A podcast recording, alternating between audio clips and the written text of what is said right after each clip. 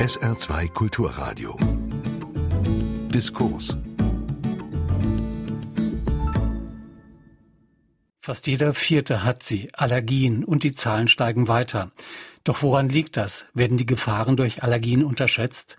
Darüber diskutierten in der SWR2-Sendung Forum vom 23. Juni Professor Dr. Roland Buhl, Leiter des Schwerpunkts Pneumologie an der Universitätsklinik Mainz, die Medizinjournalistin Dr. Dietlinde Burkhardt sowie Professor Dr. Carsten Schmidt-Weber, Direktor des Zentrums Allergie und Umwelt an der TU München. Die Gesprächsleitung hatte Susanne Kaufmann. Pollen, Hausstaubmilben, Tierhaare oder auch bestimmte Lebensmittel. Für viele Allergiker sind sie eine Qual. Immer öfter tauchen die Symptome erst im Erwachsenenalter auf. Warum nehmen Allergien zu? Warum werden dennoch immer weniger Medikamente verschrieben? Experten warnen, die Gefahren würden bagatellisiert. Welche Chancen bieten neue Methoden der Behandlung? Professor Carsten Schmidt-Weber ist Direktor des Zentrums Allergie und Umwelt der Technischen Universität München und des Helmholtz-Zentrums München. Herr Schmidt-Weber, rund 20 Millionen Deutsche haben eine Allergie. Woran liegt es, dass Allergien mittlerweile zu einem Volksleiden geworden sind? Ja, die genaue Ursache kennen wir bis heute nicht, aber wir kennen mehrere Faktoren, die entscheidend dazu beitragen. Das fängt schon mal mit den genetischen Voraussetzungen an. Wir wissen, wenn Mutter und Vater allergisch sind, dass dann auch das Kind eine höhere Wahrscheinlichkeit hat, an Allergien zu erkranken. Wir wissen auch, dass Allergien weniger häufig sind im ländlichen Umfeld und dass gerade viele Fälle auftreten, wenn Menschen in Ballungszentren ziehen, dass dann die Allergie dort ausgelöst wird. Das ist ein Punkt, der auch mit der Hygienehypothese verbunden wird. Diese Hygienehypothese beruht auf einer Beobachtung, dass Kinder, die in bestimmten Bauernhöfen aufgewachsen sind, weniger Allergien haben. Ja.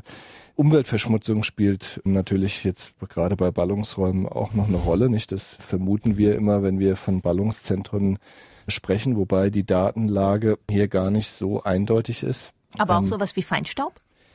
Ja, Feinstaub wurde auch untersucht. Da gibt's vor allen Dingen auch Verbindungen zu kardiovaskulären, also zu Gefäßerkrankungen. Zu Allergien sieht man das auch, aber man muss auch dazu sagen, wenn man sehr große Studienzahlen nimmt, ja, ähm, also wirklich populationsrepräsentative, dann ist der Einfluss von der Umweltverschmutzung gar nicht so groß. Ja, das heißt also, vielleicht muss man da als Wissenschaftler auch selber mal Position beziehen und sagen, das ist ja so ein Thema, wo wir alle gerne hätten, ja, dass da ein Effekt ist, aber es ist vielleicht nicht der Hauptauslöser, ja, sagen wir es mal so, sondern es gibt da vielleicht noch andere Faktoren, jetzt mal Stichwort Ernährung, die vielleicht dann noch eine größere Rolle spielen. Professor Roland Buhl ist Facharzt für Innere Medizin. Er leitet den Schwerpunkt Lungenheilkunde an der Universitätsklinik Mainz. Herr Buhl, die Zahl der Allergiker steigt. Wo machen Sie den Schuldigen aus? Also einen Hauptgrund hat Herr Schmidt-Webe schon gesagt, das ist natürlich die Veranlagung, aber hinzu kommen viele Faktoren, die etwas mit unserem Lebensstil zu tun haben. Ein Beispiel wurde schon genannt. Weltweit, wenn Menschen aus ländlichen Gebieten in die Stadt ziehen, nehmen Allergien zu. Und da gibt es bei uns in Deutschland ein weiteres Beispiel, was auf der ganzen Welt für Aufsehen gesorgt hat, als 1989 die ehemalige BRD und die ehemalige DDR vereinigt wurden. Da war in der BRD schon damals Allergie sehr häufig. In der DDR war das eher unter fünf Prozent. Und in diesen 20, 30 Jahren seit der Wiedervereinigung, in dem im Osten zu einem großen Teil unser Lebensstil, unser westlicher Lebensstil übernommen wurde, ist es dort auch zu einer Angleichung der Allergiehäufigkeit gekommen. Das heißt, dort haben heute die jungen Menschen, Kinder genauso oft Allergien wie ihre Kinder hier in der ehemaligen BRD. Und daraus können wir schließen, dass unser Lebensstil ganz viel damit zu tun hat, dass das Allergierisiko steigt. Und dazu gehört zum Beispiel, dass bei uns alles immer sauberer wird. Das Immunsystem hat immer weniger zu tun. Und deswegen kommt es in Anführungszeichen auf dumme Gedanken und kümmert sich um Allergien. Das hat Herr Schmidt-Weber richtig mit der Hygienehypothese angesprochen auf Bauernhöfen, da haben die Kinder mehr Gelegenheit, sich mit Dingen auseinanderzusetzen, die auch mal unser Abwehrsystem herausfordern. Und deswegen hat das Abwehrsystem da mehr mit solchen Dingen zu tun als mit Allergien. Heißt das, um ein ganz konkretes Beispiel zu wählen, wenn jetzt eine Mutter mit ihrem kleinen Kind unterwegs ist und der Schnuller auf den Boden fällt, dann sollte man ihn dem Kind ruhig wiedergeben, wieder reinstecken? Das ist keine schlechte Idee. Ich kann mich noch entsinnen, ich habe zwei Töchter. Als ich mit denen noch auf dem Spielplatz war, da haben manche Mütter gleich mit dem Sakrotantuch äh, zum Förmchen gegriffen, wenn das mal in den Sandkasten gefallen ist. Das ist, glaube ich, nicht nötig. Man sollte die Kinder schon ihrer Umwelt auch aussetzen. In der DDR kennt man die Faktoren. Dort sind die Kinder, weil die Eltern in der Regel beide berufstätig waren. Dort sind die Kinder relativ früh wieder in Kinderkrippen gekommen und irgendein Kind hat immer eine Rotznase, etwas despektierlich und hat dann gleich alle anderen angesteckt und dadurch war natürlich das Immunsystem ständig gefordert und ist gar nicht erst auf so dumme Ideen gekommen, wie gegen sowas harmloses wie eine Pflanzenpolle oder ein Katzenhaar allergisch zu werden. Aber ich würde da gerne noch was zu ergänzen. Also es ist ganz faszinierend, diese Bauernhofstudien, die der Herr Buhl angesprochen hat, die sind jetzt ja noch in vielen Details und Facetten weiter untersucht worden. Ja, da sind also sehr viele Studien hier in München auch durchgeführt worden von unserer Kollegin Frau von Mutius, die übrigens dafür auch den Leibniz Forschungspreis erhalten hat. Und eine Beobachtung ist zum Beispiel, dass Kinder, die jetzt primär im Schweinestall sich aufgehalten haben oder Bauernhöfe, die gar keinen Kuhstall, sondern nur einen Schweinestall haben, dass die Kinder, die aus dieser Umgebung kommen, nicht geschützt sind vor Allergien. Ja, das heißt also, pauschal zu sagen, Dreck ist immer gut, trifft es offensichtlich auch nicht. Das ist ein interessanter Punkt, aber lassen Sie uns erst noch den dritten Gast jetzt reinholen in die Runde. Und zwar ist das Dr. Dietlinde Burkhardt, Ärztin und Medizinjournalistin aus München. Frau Burkhardt, Darauf bin ich allergisch. Das ist heute ja schon fast zu einer Redensart geworden. Dass Allergien so stark zunehmen, wie viel hat das denn auch mit Einbildung zu tun? Grundsätzlich gilt natürlich, je mehr über etwas geredet wird, etwa auch in den Medien, aber auch im sozialen Umfeld, umso mehr denkt natürlich der Einzelne auch dran, wenn er bei sich entsprechende Beschwerden, Symptome feststellt, dass das damit was zu tun haben könnte. Man analysiert dann bei sich selber, und es führt natürlich dann auch dazu, dass man auch an Allergien oder was auch immer denkt. Man kann vielleicht sogar sagen, dass das Thema Allergien in den letzten Jahrzehnten irgendwo auch gesellschaftsfähig geworden ist, weil eben sehr viel darüber gesprochen wird und man braucht sich auch nicht zu schämen, eine Allergie zu haben. Und darauf weist ja auch diese Redensart hin, ja, wenn ich sage, darauf bin ich allergisch. Aber um es jetzt auf eine ganz sachliche Ebene zu bringen, es gibt durchaus Hinweise, dass Allergien tatsächlich zugenommen haben. Aber es gibt auch wieder Zahlen, die zeigen, dass gerade in den letzten Jahren das eher zu einer Stabilisierung gekommen ist, mit Ausnahme des Asthmas. Man kann das sicher nicht pauschalisieren jetzt für alle Allergiearten. Ich denke, man muss da einfach unterscheiden und dann ist es auch sehr schwierig, solche Daten zu erheben. Deswegen sind allgemeine Aussagen nur mit Vorsicht zu interpretieren. Tatsache ist aber auch, dass nicht alles, was so gemeinhin vom Laien als Allergie bezeichnet wird, auch wirklich eine Allergie ist. Hier müssen wir einfach unterscheiden zwischen unterschiedlichen Arten von Unverträglichkeitsreaktionen. Ich bezeichne es jetzt mal bewusst so. Das ist natürlich für den Betroffenen praktisch nicht unbedingt ein Unterschied, weil äh, die Symptome sind ja gleich, aber die zugrunde liegenden Reaktionen sind natürlich unterschiedlich und in der Medizin wird man da unterscheiden müssen, auch im Hinblick auf die Vorbeugung und Behandlung. Da sprechen Sie einen ganz wichtigen Punkt an. Ich glaube, man kann zumindest am Beispiel Nahrungsmittelallergien in Anführungszeichen sagen, dass sicher weniger als zehn Prozent der Menschen, die zu uns kommen, in die Klinik, in die Allergiesprechstunde und über eine Allergie gegen bestimmte Nahrungsmittel klagen, tatsächlich eine Allergie im engeren Sinne haben. In neun von zehn Fällen sind es meistens Unverträglichkeitsreaktionen. Was genau ist denn eine Allergie? Eine Allergie ist eine Reaktion des Immunsystems, das sofort darauf anspricht. Das ist schon mal ein wichtiges Kriterium. Innerhalb von zehn Minuten, wenn man das Allergen in die Haut einritzt, sieht man eine Schwellung. Diese Reaktion wird es durch das Immunglobulin E verursacht und dieses Immunglobulin E ist auch ein wichtiges Element in der Allergiediagnostik. Ja, das heißt also nur, wenn die Reaktion durch IgE vermittelt wird, kann man auch von einer Allergiereaktionen sprechen. Das heißt, dann besteht die Sicherheit. Ja, aber diese Soforttypreaktion in der Haut ist schon mal ein, ein wichtiges Indiz. Eine äh, weitere Allergie sind die Kontaktallergien. Da ist die Kinetik eine etwas andere und da ist auch die, sind auch die Mechanismen etwas anders. Also beispielsweise die Nickelallergie.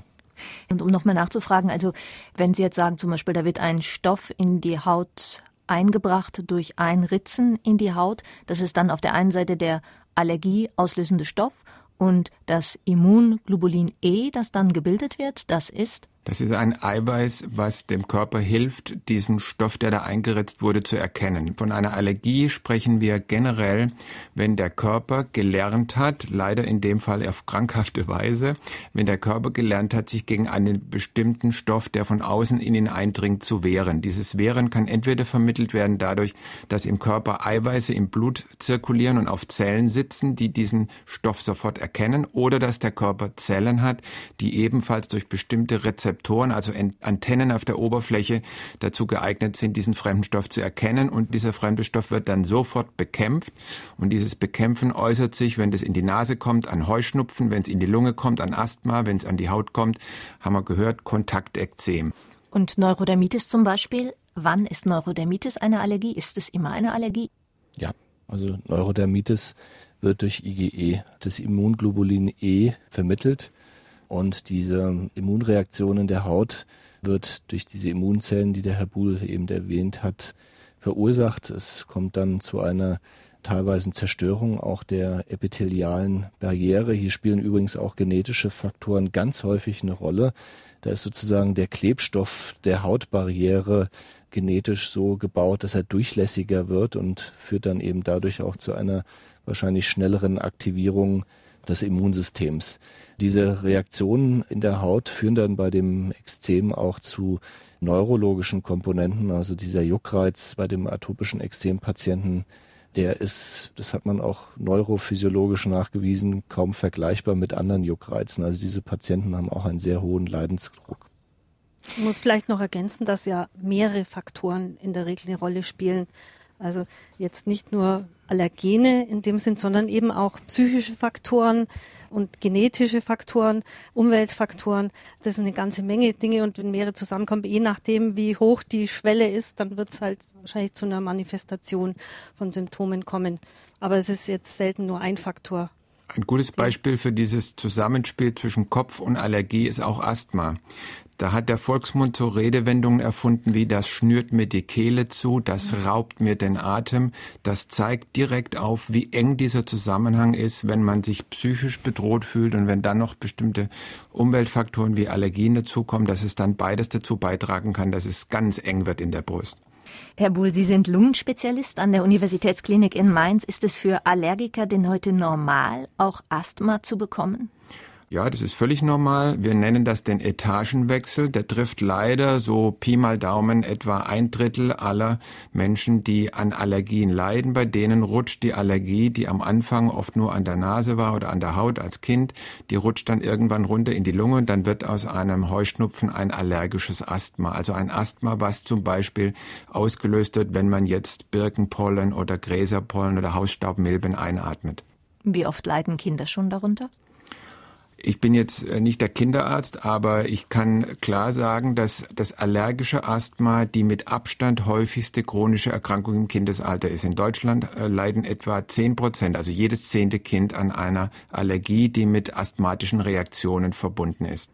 Und bedroht von der Allergie, also sensibilisiert, sind in Deutschland etwa 45 Prozent aller Kinder. Ja, das ist also eine enorme Zahl. Die Erwachsenen, so im Alter von 30 bis 40, die haben etwa 30 Prozent, ja, und die ältere Generation, ja, vielleicht die noch, wenn wir an die Hygienehypothese denken, noch vielleicht eher exponiert waren in ihrer Kindheit, die haben eine deutlich geringere Sensibilisierungsrate, sowas um zwischen 15 und 20 Prozent, ja, und das zeigt eben auch das Problem, das heißt, die Welle, an Allergikern, die kommt erst noch. Ja. Das heißt also, die Kinder, die jetzt in das Erwachsenenalter kommen, haben dann auch eine wesentlich höhere Wahrscheinlichkeit an Allergien und an Asthma, an atopischen Ekzemen zu erkranken. Und dieser Zusammenhang veranschaulicht auch sehr gut, was wir am Anfang angesprochen haben, nämlich dass das Potenzial in unserem Erbgut relativ groß ist. Und wenn dann die entsprechenden Umweltbedingungen und die entsprechenden Lebensumstände dazu kommen, dann kann tatsächlich dieses Potenzial auch ausgeschöpft werden und dann werden die Kinder allergisch und es werden später die Menschen dann zu einem nicht kleinen Teil zusätzlich zu ihrer Allergie noch Asthma bekommen. Asthma kann ja tödlich sein. Wie gefährlich ist es heute noch? Also generell muss man sagen, dass die Behandlung des Asthmas, wie ich immer so gerne sage, eine Erfolgsgeschichte ist. Als ich ein junger Arzt war, Mitte der 80er Jahre, wenn ich da am Freitagabend zu meinen Notdiensten gekommen bin, da lagen die Asthmaspritzen immer schon aufgezogen, weil wir wussten, in der nächsten Nacht haben wir mindestens drei, vier schwere Asthmaanfälle. Ist heute eine Ausnahme, dass sowas noch passiert, weil wir inzwischen gelernt haben, Asthma sehr gut zu behandeln. Das heißt, ein Patient mit Asthma, der einigermaßen regelmäßig die empfohlenen Medikamente anwendet, kommt nicht mehr in Gefahr, dass er einen schweren Anfall bekommt. Ausnahmen bestätigen die Regel, natürlich passiert's.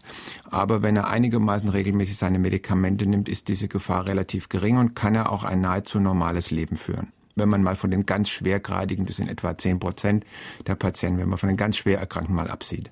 Dann müssen Patienten aber eben auch, wie gerade gesagt, regelmäßig Medikamente nehmen, sprich Asthma, Spray, also Cortison. Ist das nicht schädlich auf Dauer für den Körper?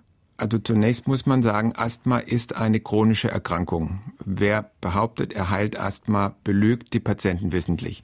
Asthma ist aber auch eine Erkrankung, die zum Beispiel, wenn jemand lange Zeit keinen Kontakt mit Pollen hat, über sehr lange Phasen, es können Jahre sein, faktisch keine, wie wir sagen, Aktivität aufweist, also den Patienten keine Beschwerden verursacht. Da denken dann viele Menschen, oh ja, jetzt ist mein Asthma überstanden. Und dann irgendwann kommt es doch wieder zu Kontakt mit der Katze, der vorher sorgfältig vermieden wurde, und dann bricht es wieder aus. Von daher muss man sich immer bewusst machen, es ist eine chronische Erkrankung, es kann lange beschwerdefreie Phasen geben, aber dann kann es wieder kommen. Und wenn man ein höhergradiges Asthma hat, also wenn die Beschwerden doch häufiger auftreten, dann sollte man regelmäßig seine Medikamente inhalieren und das Kardinalmedikament, die Basis jeder Asthmatherapie ist das Cortison zum Einatmen. Und da wissen wir inzwischen, es gibt schon Jahrzehnte dieses Medikament, dass solange wir Cortison nur einatmen, das für den Betroffenen keine langfristig wirklich gefährlichen Nebenwirkungen auslöst. Da sind die Akten geschlossen, das kann man heute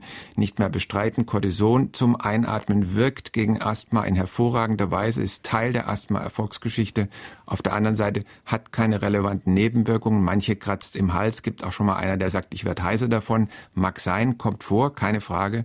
Aber das, wovor man bei Cortison-Tabletten Angst hat, Gewichtszunahme, die Haut wird schlecht, die Augen, die Knochen brechen, das alles ist bei Cortison zum Einatmen nicht zu befürchten. Der Hintergrund ist vielleicht, wenn ich das ergänzen darf, aus biochemischer Sicht eben der, dass man dieses Cortison wasserunlöslich gemacht hat. Ja, das heißt also, man, was man da einatmet, kann gar nicht so richtig in die Blutbahnen übertreten und deswegen gibt es auch keine Nebeneffekte. Also ich denke, was der Herr Buhl gesagt hat, ist wirklich auch nochmal eine Aufforderung auch an die Patienten selber, da keine Sorge vor dem Medikament zu haben, sondern das auch wirklich zur Kontrolle der Entzündung einzusetzen. Denn wenn die Lunge erstmal beschädigt ist, dann gibt es eben Probleme. Das ist teilweise irreversibel. Deswegen ist es, denke ich, besonders wichtig, dass man dieses Medikament auch regelmäßig einsetzt, wenn man es braucht. Wie lange gibt es solche Allergien eigentlich schon?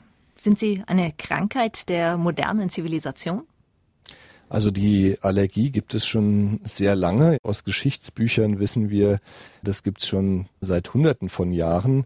Aber die Epidemie, dieser Anstieg, den beobachten wir erst seit den 50er Jahren. Und da kommt jetzt also wieder diese Hygienehypothese, wo wir dann natürlich toll spekulieren können, welche Elemente der Hygiene spielen da eine Rolle. Ich habe jetzt gerade mit einem Kollegen gesprochen aus Amerika, der meinte, dass vielleicht auch das Tragen der Schuhe ein wichtiger Aspekt war. Ja, es gibt so aus den 30er Jahren Bilder, wo die Kinder zur Schule gegangen sind und die Schuhe über die Schultern genommen haben, um die zu schonen. Und ich glaube, das illustriert ganz schön, wie die Dinge passiert sind. Aber auch zum Beispiel die Bedingungen des Trinkwassers sind auch ein wichtiger Aspekt. Ja, das hat sich also dann auch so in diesen Jahren stark verändert und es gibt tatsächlich auch Keime im Wasser, von denen wir meinen, dass sie vielleicht doch gar nicht so schlecht wären, ja, wenn unser Immunsystem mit denen gelegentlich zu tun hätte. Das heißt also, um das nochmal von der Entwicklung her zu skizzieren, wir haben in den 50er Jahren diesen Anstieg in den Atemwegsallergenen beobachtet, das bis rein in die 80er, 90er Jahre angestiegen ist. Es ist eigentlich fast bis heute ein linearer Anstieg, also das geht so in Richtung 25 bis 30 Prozent, in städtischen Gebieten vielleicht sogar höher.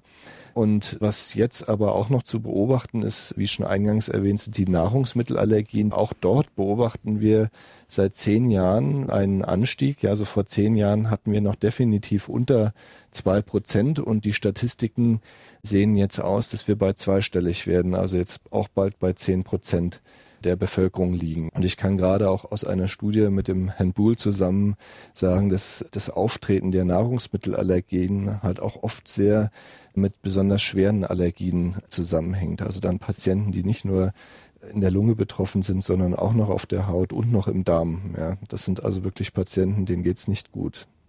Wie werden solche Allergien denn überhaupt festgestellt?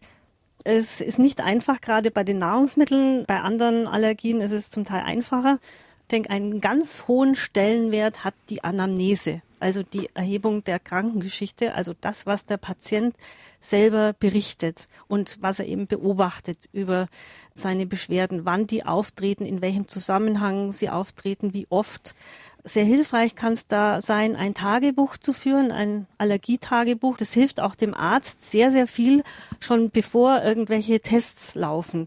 Ja, und an die Anamnese schließen sich dann natürlich in der Regel Tests an. Das ist natürlich zum einen der Hauttest, in der Regel ein sogenannter Pricktest. Und neben den Hauttests wird gelegentlich auch an dem eigentlichen Organ, an dem die Allergie auftritt, eine Provokationstestung durchgeführt, aber dies eigentlich nur in Fällen, wenn die anderen Tests nicht eindeutig ausfallen oder eben nicht übereinstimmen. Und dann gibt's die Labortests oder In-vitro-Tests. Da kann man dort das IgE e feststellen. Das sind diese IgE-Antikörper, über die wir am Anfang schon gesprochen haben. Das sind die Allergieeiweiße, ja. die die Information in sich tragen, dass man gegen eine bestimmte Substanz allergisch ist. Ich finde an dieser Stelle auch wichtig festzustellen, dass hier den Ärzten auch tatsächlich eine Detektivarbeit auferlegt ist. Ja, also es ist tatsächlich diese Kombination aus Befunden mit der Amnese.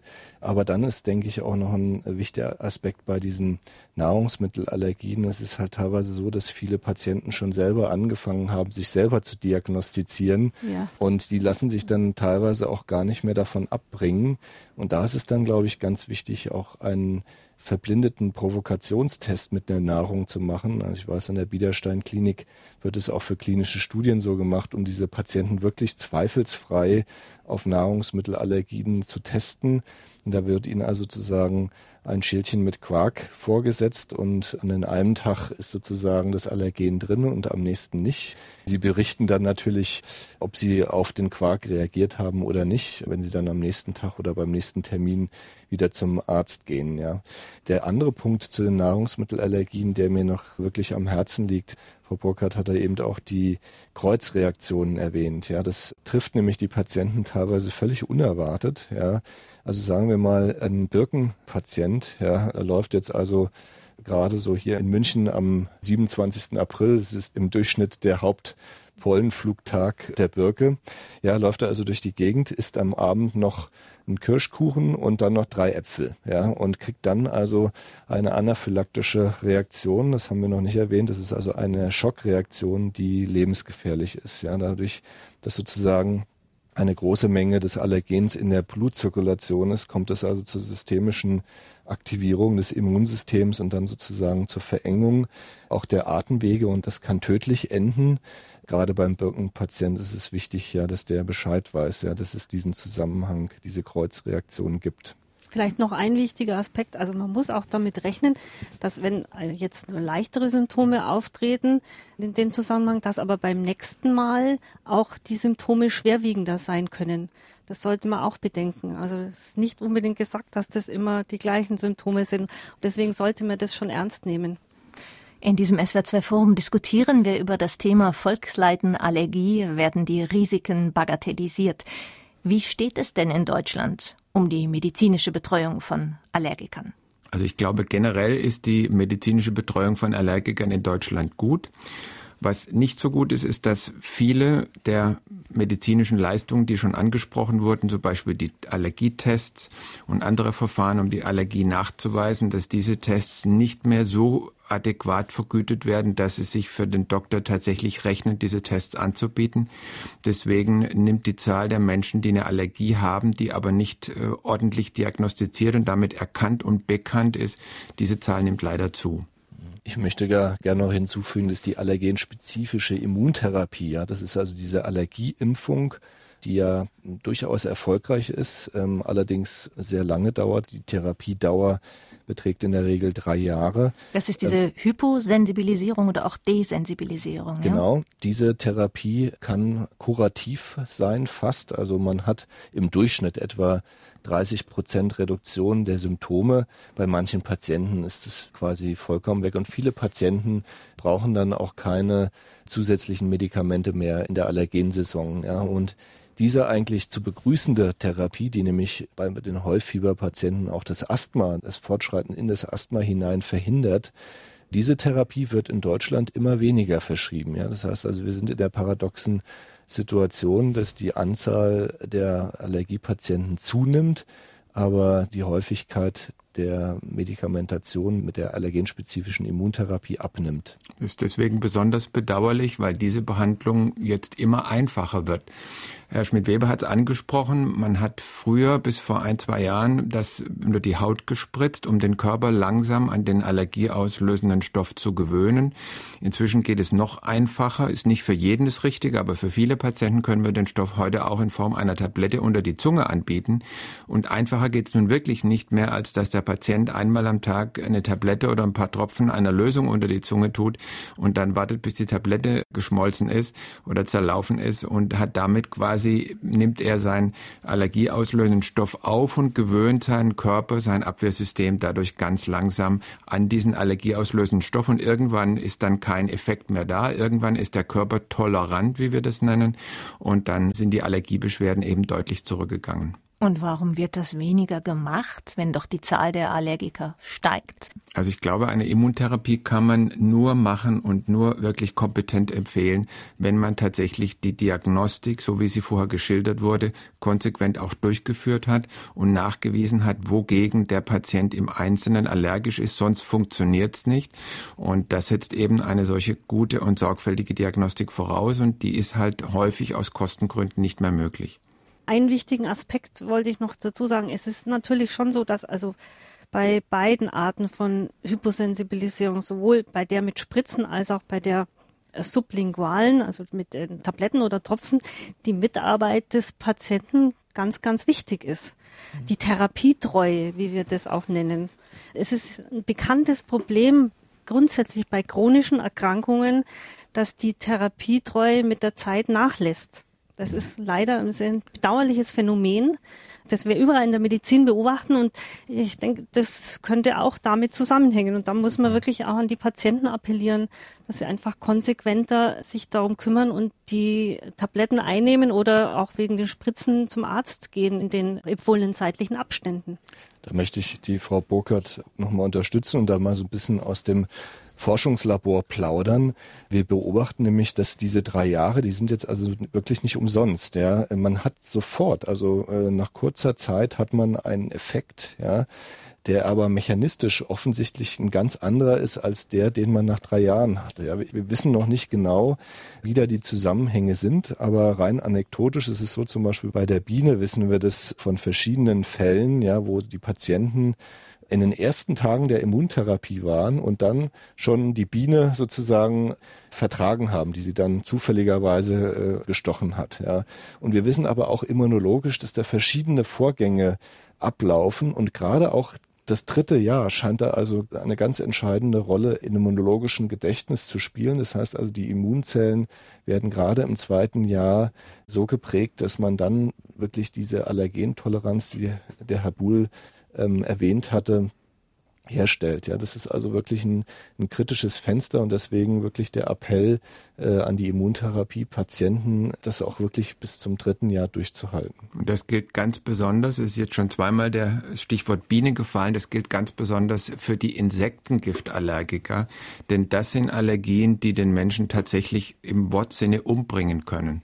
Wir Deutschen fürchten uns alle davor, dass uns irgendwann der Haifisch beißt, wenn wir mal Mittelmeerurlaub machen oder dass wir von einem bösen Schäferhund äh, zu Tode gebissen werden.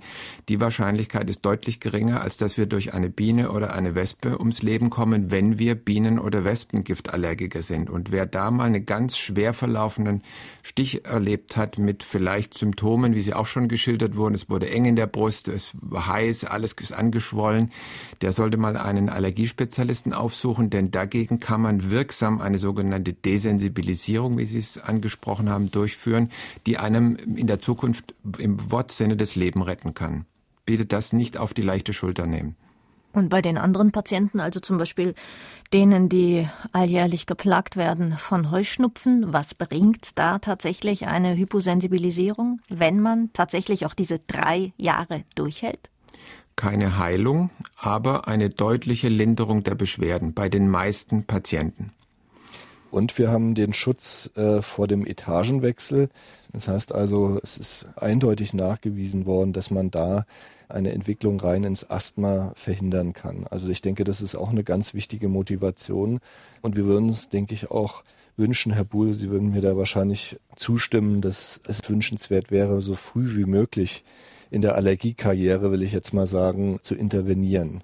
Es sind so Hinweise, die sind noch nicht so gut belegt, aber wir wissen, dass je schwerer die Entzündung äh, sich ausprägt, desto schwieriger wird es dann, die Immuntherapie dann auch wirklich erfolgreich zum Abschluss zu bringen. Es ist nämlich so, dass Patienten, die nur gegen ein Allergen reagieren, besonders gut durch Immuntherapie therapierbar sind, während die Patienten, die jetzt verschiedenste Sensibilisierungen haben, also sagen wir mal jetzt nicht nur gegen Gras, sondern auch noch gegen Birke und Hausstaubmilbe und vielleicht noch Ambrosia. Und die Katzenhaare ja. sind auch noch dazu Und vielleicht noch die Katzenhaare, genau. Das sind also die Patienten, die häufig in der Immuntherapie nicht ideal ansprechen und das wissen wir dann auch immer erst, wenn wir es versucht haben.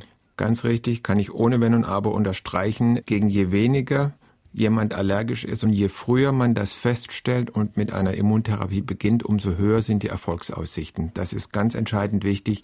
Deswegen sollte, wenn der Verdacht auf eine Allergie besteht, wenn man in immer gleichen Situationen unter immer gleichen Umständen Beschwerden bekommt, sollte man mal mit einem Allergiespezialisten sprechen. Was bringt denn die Naturheilkunde, wenn man allergische Reaktionen zeigt? Also es gibt einige naturheilkundliche Verfahren, die schaden zumindest nicht und können Betroffenen mit nicht so schlimmen Beschwerden durchaus auch helfen. Da ist vorher schon der Begriff Placebo-Effekt gefallen, dass also wenn man an die Wirkung einer bestimmten Maßnahme oder Methode glaubt, dass allein das schon zu einer Wirkung führt. Ich persönlich glaube da nicht dran. Bei mir fehlen da einfach Untersuchungen, ist auch vorher schon gefallen, wo man blind jetzt nicht das eine oder das andere Nahrungsmittel isst und nicht weiß, in welchem Schälchen mit Quark äh, das Allergen drin ist. Wenn man blind Naturheilverfahren gegen Nicht-Naturheilverfahren testet, da ist bisher noch nicht so viel rübergekommen und vor Methoden wie Eigenblut und ähnliche, wo also gespritzt wird oder wo der Körper in irgendeiner Weise verletzt wird, davon kann ich nur abraten. Ja, also ich möchte das auch unterstützen. Ich möchte da auch noch ein lustiges Beispiel erwähnen. Ähm, es wurden in verschiedenen Studien jetzt diese sublinguale Therapie, also diese Immuntherapie, wo man die Tablette unter die Zunge nimmt, mit der Spritzentherapie verglichen. Ja, und bei diesen Studien gab es natürlich auch immer eine Placebo-Gruppe. Und da hat man tatsächlich gesehen, dass also wenn der Arzt mit dem weißen Kittel kommt äh, und diese Placebo-Spritze verabreicht, man einen stärkeren Placebo-Effekt hat, als wenn man ganz alleine im stillen Kämmerlein zu Hause die Tablette nehmen muss, die natürlich auch in Placebo-Gruppen verabreicht wurden. Ja, da sieht man also sehr deutlich, dass unsere Wahrnehmung der medizinischen Versorgung da auch noch eine wichtige Rolle spielt. Ein anderer Punkt, den wir noch nicht angesprochen haben, definitiv besser als alle Naturheilverfahren ist es einfach, das Allergen zu vermeiden. Also wenn man zum Beispiel gegen Hausstaubmilben allergisch ist, dann hilft es schon, das Schlafzimmer ein bisschen umzugestalten, besser belüftet, nicht ganz so feucht. Man kauft sogenannte Hypo, also wenig allergene Bettwäsche, in der sich die Hausstaubmilben nicht so wohl fühlen. Wenn man gegen Pollen allergisch ist, kann man zum Beispiel durch geeignete Urlaubswahl vom Zeitpunkt her oder durch Wahl eines geeigneten Urlaubsortes schon die Zeit im Jahr doch verringern, wo man mit den Allergien zu tun hat. Das kann man zum Beispiel tun, wenn man nicht morgens, sondern abends duscht. Die Haare ist das wirksamste Staubwedel, der tagsüber die ganzen Pollen einfängt. Wenn man das abends rauswäscht, bevor man sich aufs Kissen legt und die dann doch wieder in die Nase kommen. Es gibt so ganz viele kleine Tricks, die wir aber für jeden Patienten so individuell auf den Leib zuschneiden müssen, die helfen, die Belastung mit Allergenen zu vermeiden. Kostet fast nichts, außer ein bisschen nachdenken und führt dazu, dass man dann auch weniger Beschwerden hat. Herr Schmidt-Weber, was können Sie denn zum Thema pharmazeutische Forschung sagen? Gibt es neue Behandlungsmethoden, an denen aktuell geforscht wird, wo perspektivisch auch in den nächsten Jahren etwas sich ergeben könnte? Auf den internationalen Meetings bin gerade von einem zurückgekommen aus Wien sieht man eben zusehends Präventionsansätze. Ja, das heißt, wir nennen das Primärprävention.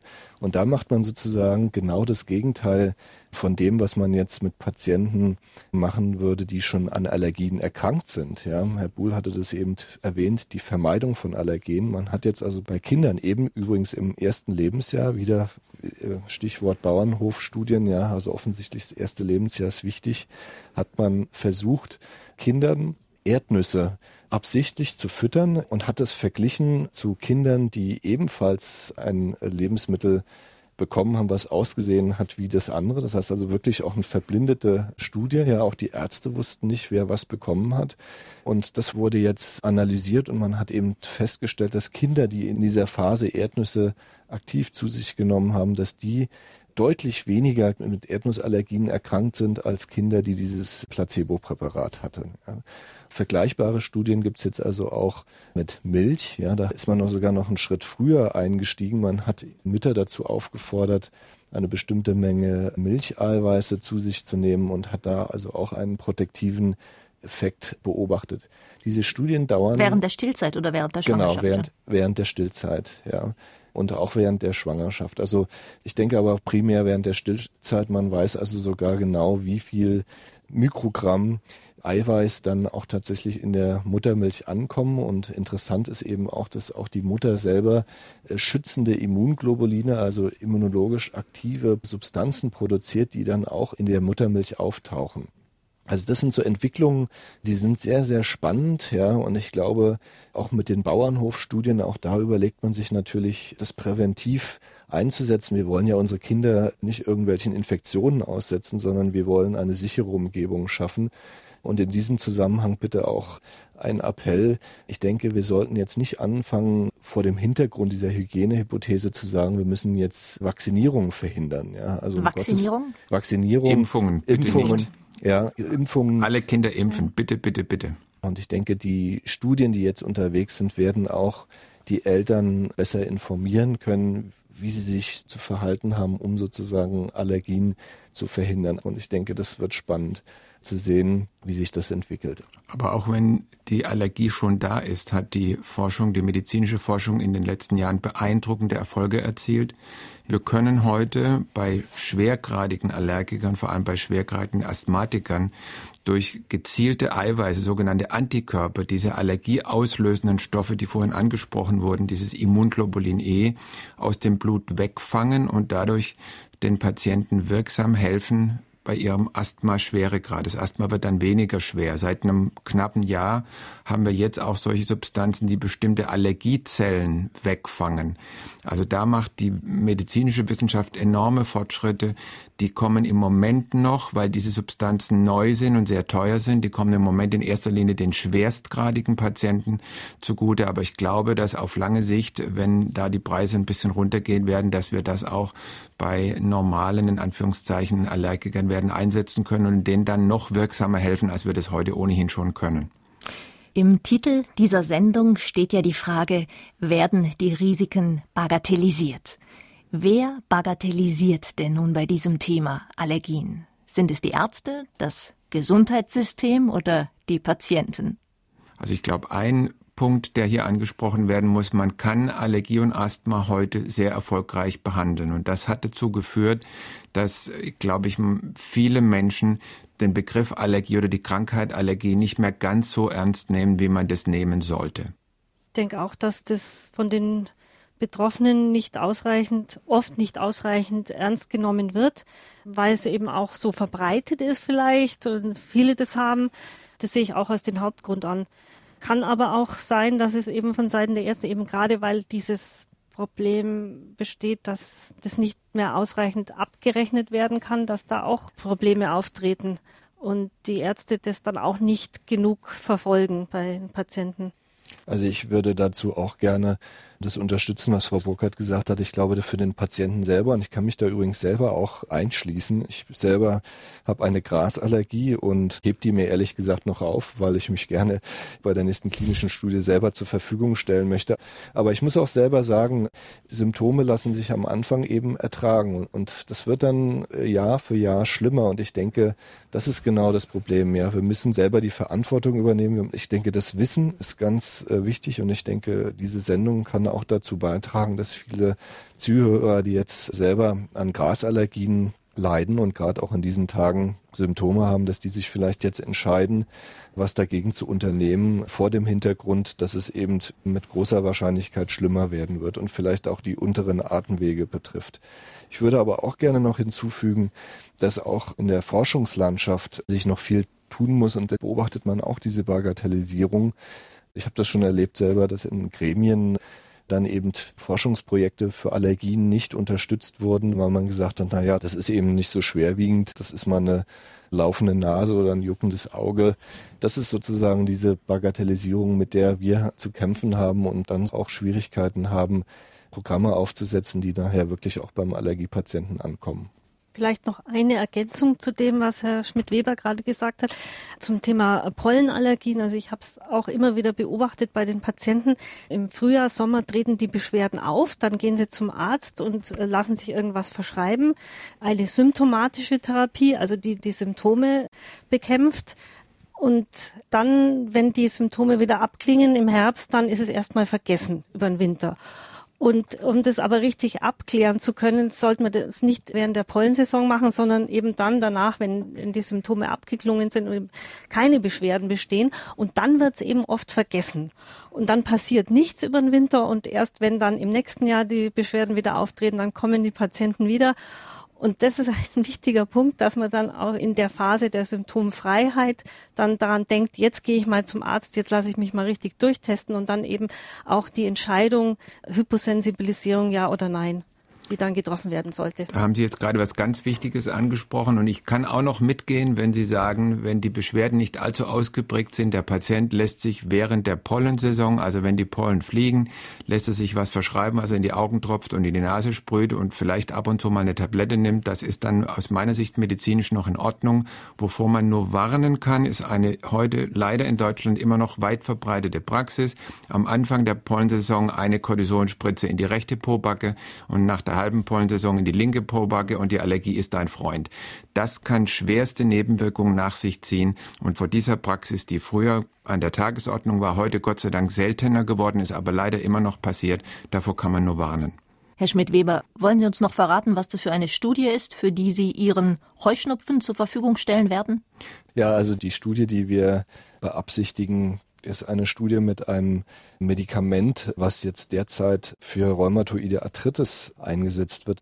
Und wir möchten das gerne kombinieren mit der allergenspezifischen Immuntherapie. Wir glauben, dass es die Toleranz fördert.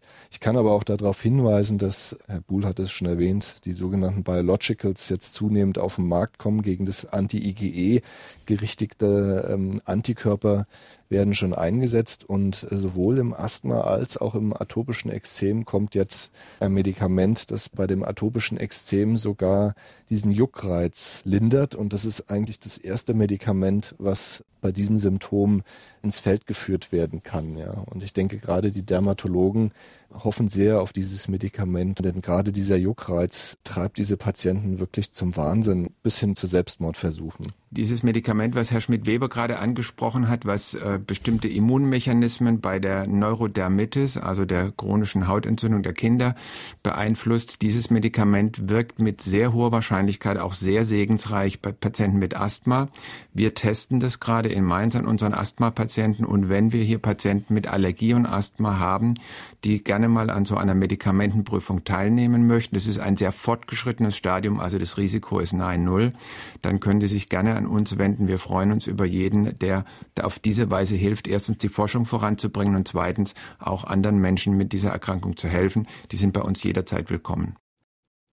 Das war der Diskurs zum Thema Volksleiden Allergie. Werden die Risiken bagatellisiert? Mit Professor Dr. Roland Buhl, Leiter des Schwerpunkts Pneumologie an der Universitätsklinik Mainz, der Medizinjournalistin Dr. Dietlinde Burkhardt sowie Professor Dr. Carsten Schmidt-Weber, Direktor des Zentrums Allergie und Umwelt an der TU München. Die Gesprächsleitung hatte Susanne Kaufmann.